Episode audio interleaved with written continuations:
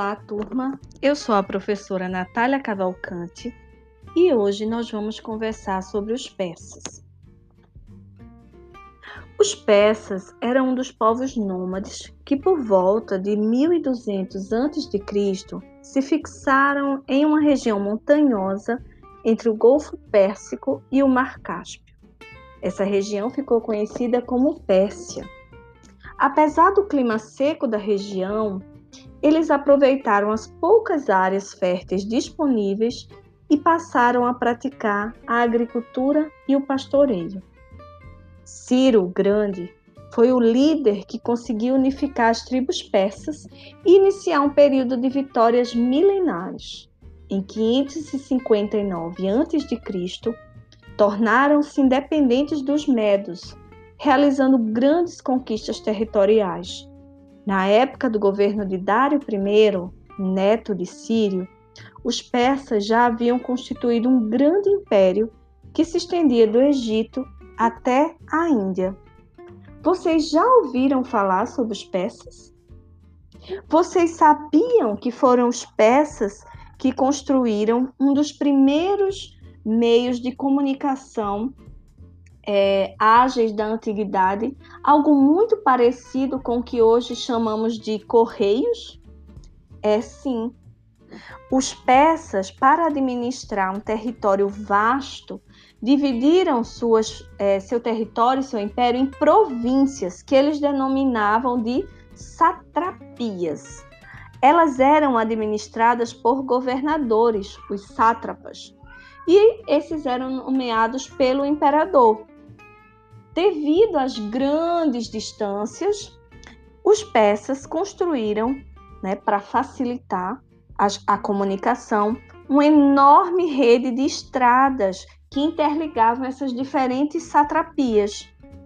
Além da construção de estradas, eles construíram um sistema de moeda única, o dárico, e padronizaram o sistema de pesos e medidas. Além disso, por meio das longas estradas que ficaram conhecidas como Estrada Real, eles construíram entrepostos, ou seja, momentos, pontos de apoio em que os cavaleiros paravam e se revezavam num sistema de comunicação, algo muito similar com o correio, como é hoje. Né? Então, em vez de utilizarem apenas um emissário, eles tinham vários emissários que iam se revezando ao longo da estrada real, que tinha aproximadamente 3 mil quilômetros, né? E ligavam cidades como Susa e Sardes. Sabiam que os persas exigiam dos conquistados o pagamento de tributos. Esses, esses tributos eram enviados né, de diferentes lugares, então, da Anatólia, por exemplo, os persas recebiam como tributo carregamentos de ouro, prata e cobre. Do Egito, linho e papiro. E da Arábia, incensos. O correio persa precisava então ser muito eficiente né, para atender à administração desse vasto império. Então, eles criaram esse sistema de transmissão de mensagem. E para que ele funcionasse, então, eles construíram postos, né, como eu mencionei anteriormente, ao longo das estradas, onde havia cavalos e cavaleiros alimentados e descansados. Algo que vocês precisam lembrar sobre os persas também é que os persas eles acreditavam no zoroastrismo, uma crença fundada por Zaratustra por volta de 600 a.C., em que acreditava-se em uma divindade suprema, onipotente e onisciente, a Aura Mazda, que representava a luz, o bem e a verdade. E existia também uma força oposta, representada pelo seu irmão gêmeo Arimã, que trazia consigo o mal, a mentira e a falsidade. Assim, o universo era o campo de batalha entre as forças do bem e do mal.